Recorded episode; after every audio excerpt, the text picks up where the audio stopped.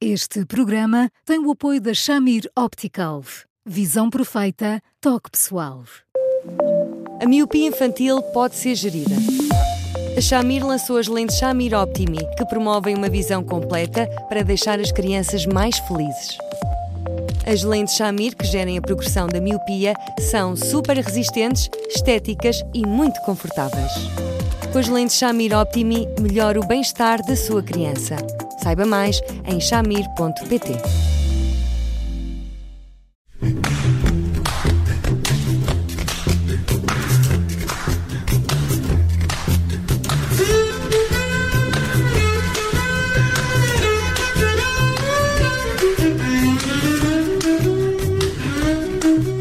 Bem-vindos a mais um Porque Sim Não é Resposta com o psicólogo Eduardo Sá. Eu sou a Judite França, comigo está o Bruno Vieira Amaral e hoje vamos falar de trabalhos de casa, uh, trabalhos de casa que nos lembram provavelmente memórias menos uh, agradáveis uh, e que hoje em dia são uma carga de trabalhos para os mais novos. E estamos a falar de trabalhos de casa porque o presidente irlandês quer abolir os trabalhos de casa um, no país, na Irlândia. Na Irlanda. Uh, um, Eduardo Sá, olá, boa tarde. Um, isto é uma boa ideia, acabar com os trabalhos de casa. Uh, o presidente irlandês diz a escola deve ficar na escola. Olá. Olá, Eduardo. Oh, Judite Bruno, há uns anos uh, a, a Isabel Steele, eu, Mário Cordeiro e outras pessoas, eh, num, num sábado em que se comemorava a Convenção Internacional dos Direitos das Crianças, decidimos, eh, eh, no contexto de um sindicato das crianças que nós criámos, decretar um dia de greve nacional aos trabalhos de casa. Foi uma brincadeira para trazer a discussão dos trabalhos de casa para, para o centro das atenções mas foi uma brincadeira que de repente ganhou uma dimensão que me tornou que, que se tornou assustadora. E, e, aconteceu que eu um dia estava a passear por Lisboa e senti um carro a buzinar atrás de mim e da janela de trás do automóvel vi um punho fechado de uma criança a virar-se para mim, quase como quem diz, unidos venceremos. E eu fiquei um bocadinho embaraçado e pensei, calma, nós só queríamos pôr isto à discussão. Eu também acho que, que, Vamos lá ver. Eu acho que os trabalhos de casa, há uma geração atrás, uh, não, não podem valer o mesmo que os trabalhos de casa hoje. Há uma geração atrás era razoavelmente comum o que, que, o período de aulas fosse unicamente de manhã, portanto, as crianças tinham uma tarde inteira para poderem brincar, fazerem atividades extracurriculares, etc. E, portanto, talvez fizesse sentido, apesar de tudo, que houvesse ali um bocadinho de escola uh, trazida para casa no sentido de se discutir aquilo que, entretanto, se aprendeu. Eu acho importante, todavia, que fique claro que os pais estejam por dentro do que é que uh, se está a dar e, e acho, sinceramente, que às vezes os trabalhos de casa são mais importantes ainda para os pais do que propriamente para os filhos, mas hoje, com a carga horária que as crianças têm, muitas delas a trabalharem das 8 às 8, uh, eh, parece muito pouco razoável que haja trabalho de casa, muitos deles feitos a correr, entre uh, o banho e o jantar, com a mãe e com o pai à beira de um ataque de nervos, porque é evidente que a mais-valia que daí decorresse fica completamente comprometida e, portanto, uh, o que é que se ganha com isso? Muitas vezes não se ganha nada. As crianças que têm sucesso escolar feitas as contas, têm sempre a ideia que mais um trabalhinho e sobem mais uns degraus e isso dá-lhes um, um, grande entusiasmo. As crianças que vivem a escola com algumas dificuldades têm a ideia que mais trabalhos de casa uh, corre o risco de se tornar num exercício um bocadinho torturante. E nessas circunstâncias é normal que elas engelhem por completo o nariz e, e respirem fundo e, e gostem de tudo menos de trabalho de casa. Hum. Então aqui o problema, Portanto, o problema é, é a carga horária? Oh Bruno, é, é, muitas vezes é porque se nós fizermos as contas entre a atividade escolar a atividade extracurricular que, em algumas circunstâncias, estou-me a lembrar, por exemplo, de centros de estudo e coisas desse género, é atividade escolar parte 2 e parte 3. Bom, de facto, as crianças chegam a trabalhar 12 horas por dia. E, portanto, num contexto desses, não me parece que faça sentido nenhum estarmos a, fazer, a falar de trabalhos de casa. Mas é evidente que a escola pode sempre dizer: Mas, olha, eles saíram às 4, às 4 e meia. É verdade que sim. Mas eles saíram às 4 e meia e tiveram um dia preenchido. E eu acho que a determinada altura nós temos que ter a coragem de perguntar: eles aprendem mais fazendo trabalhos de casa ou pelo contrário? E eu receio que a relação custo-benefício dos trabalhos de casa, quando as crianças têm uh, muitas horas de escola, já, e muitas horas de atividades extracurriculares, uh, acaba por não ser nenhuma. Portanto, eu percebo que as entidades políticas, a certa altura, digam assim: vamos ter que perceber o que é que nós queremos das crianças, o que é que é útil e o que é que não é útil, e eu não queria que se discutisse só os trabalhos de casa, eu queria que se discutisse a escola toda, a forma como se ensina, etc.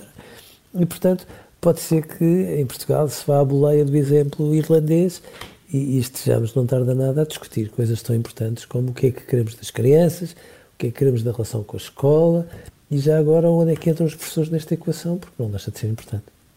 E isso deveria estar de forma discricionária na mão dos, dos professores? Eh, Há pessoas que entendem que mais trabalhos de casa é bom, há pessoas que entendem que menos trabalhos de casa é bom, ou é preciso que venha uma regra de cima, como esta, do presidente irlandês, que quer pura e simplesmente abolir os trabalhos de casa?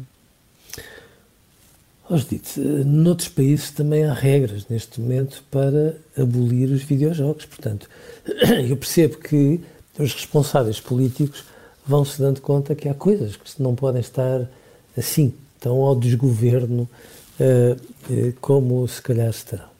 Eu gosto muito que os professores tenham a liberdade para fazerem aquilo que muito bem entendem, mas eu também acho que há muitos professores que por eles até nem recomendariam trabalho de casa, mas são pressionados pelas escolas, às vezes de uma forma um bocadinho implacável, e pelos pais, que é o mais grave. E, portanto, às vezes era importante, sobretudo, que se discutisse muito este tipo de coisas para que os pais, com a sua sensatez, quando se trata de insistirem, insistirem, insistirem, mais, às vezes quase repreenderem os professores quando não passam trabalhos de casa, os pais percebessem que não é por terem mais trabalhos de casa que as crianças aprendem melhor. Muitas vezes é rigorosamente ao contrário. Mas não é importante para as crianças terem hábitos de estudo é. Eh, fora de, de, de, do tempo na escola? É, por isso, está a ver, Bruno, por isso é que eu gostava que, em vez de discutir só os trabalhos de casa, nós discutíssemos mais, disséssemos assim, bom, a que horas é que terminam as, as aulas, uh, vamos dizer assim, tendencialmente para todas as crianças, e o que é que nós achamos recomendável que elas tenham? Uma atividade esportiva, eu acho que sim. Uma atividade uh, como teatro ou música, eu acho que sim. Tudo o que vá para além disto, eu já acho um exagero. Porque, de facto, se elas tiverem um, uma tarde de tempo um bocadinho livre, veja bem, duas horas de tempo livre. Quantas crianças em Portugal têm duas horas de tempo efetivamente livre numa tarde? Se calhar quase nenhuma. Se elas tiverem duas horas de tempo livre numa tarde, se tiverem ali 20 minutinhos ao fim da tarde, antes de jantar, para hoje, independentemente de haver trabalho de casa, que fique claro, hoje passarem pelo português, amanhã pela matemática, depois pela biologia pelas ciências, etc., nós estamos a ajudá-las a aprender a aprender. Só que isto é uma engrenagem que não para e que nós achamos que elas têm que ter tantas atividades, tantas atividades, tantas atividades, que neste momento, bom, o fim de semana já é um local onde se tem explicações e onde se tem outras atividades extracurriculares. E, portanto, num contexto destes, o problema não é, são só os trabalhos de casa, é esta engrenagem tremenda, porque é verdade isso, Bruno. Eu, eu adoraria que nós perdêssemos tempo, perdêssemos, como compreende, com muitas aspas, mas perdêssemos tempo a ensinar as crianças a aprender.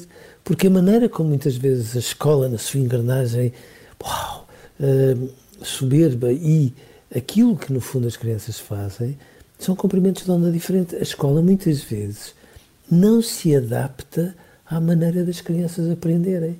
Impõe-lhe uma certa forma de aprendizagem que, aliás, não tem nada a ver com elas. Elas não aprendem do, da parte para o todo, aprendem do todo para a parte, eh, etc. Elas são intuitivas, super intuitivas. A escola às vezes parece não se dar conta disso. E, portanto, num contexto destes, eu achava ótimo que elas tivessem tempo para brincar, duas horas. Eu, eu às vezes até digo no início dos anos letivos: olha, quando estiverem ali a fazer aqueles horários que os pais põem nos frigoríficos lá de casa, uhum. duas horas a de tempo livre todos os dias, por favor, e depois se houver ali 20 minutinhos para que os pais cheirem os livros, percebam como as crianças estão a fazer os raciocínios, as ajudem a pensar e a aprender, ouça, é brutal. Com menos explicações, com menos uh, atividades extracurriculares, atendendo uh, ateliês de tempos livres que muitas vezes servem para fazer os trabalhos de casa, etc., nós conseguiríamos pôr as crianças com menos trabalho a aprender mais e melhor. Mas nós às vezes teimamos em não ouvir e fugimos para a frente. Uhum. Nós estamos aqui a falar de, de, realidades também muito diferentes, atividades extracurriculares, uma sobrecarga uh, que afeta também muito uh, crianças da classe média, em que os pais têm essa uh, disponibilidade uh, financeira para inscrever numa série de atividades, mesmo ao fim de semana, mas estamos a falar também uh, de uma outra realidade em que as crianças muitas vezes estão uh, quase por sua conta, não precisam essas crianças de uma orientação desses trabalhos de casa que, que lhes deem essas balizas também para a aprendizagem, porque essas crianças certamente não têm explicadores, não têm uh, o, o, tempo que outras têm para, para claro, aprender. Claro. Oh, mas, mas, absolutamente de acordo. Aliás, um dos indicadores que passa a vida a ser trazido à discussão, quer em relação à aprendizagem, quer em relação à leitura, que é uma coisa da qual nós falamos, infelizmente, muito pouco, é que quanto mais as mães têm formação escolar, mais as crianças têm oportunidades de aprendizagem. Porque, eh, mal, digo eu, porque devia ser repartido, mas pronto, às vezes é o possível, bom, esse, essa tarefa está mais sobre as mães.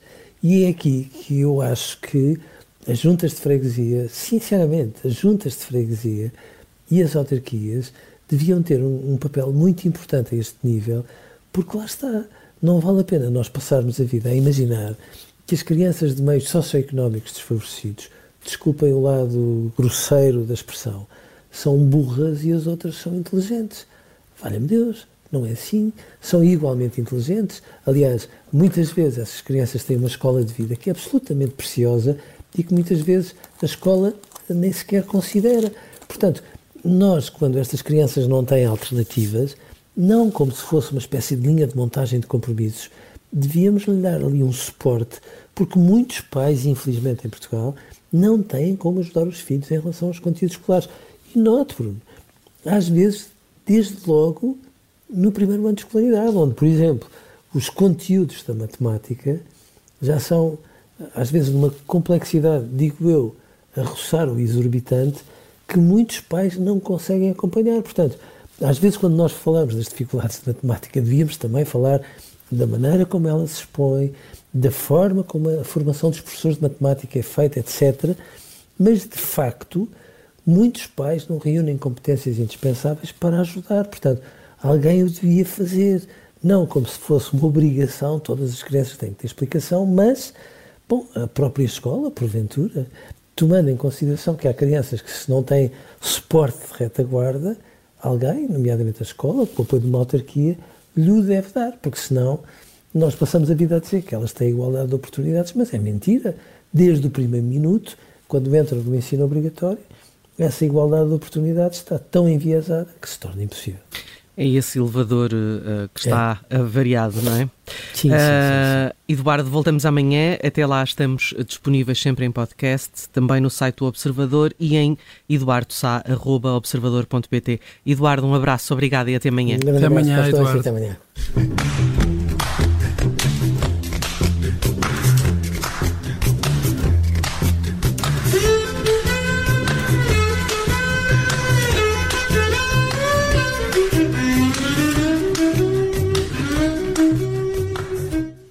Este programa tem o apoio da Shamir Optical. Visão Perfeita, toque pessoal.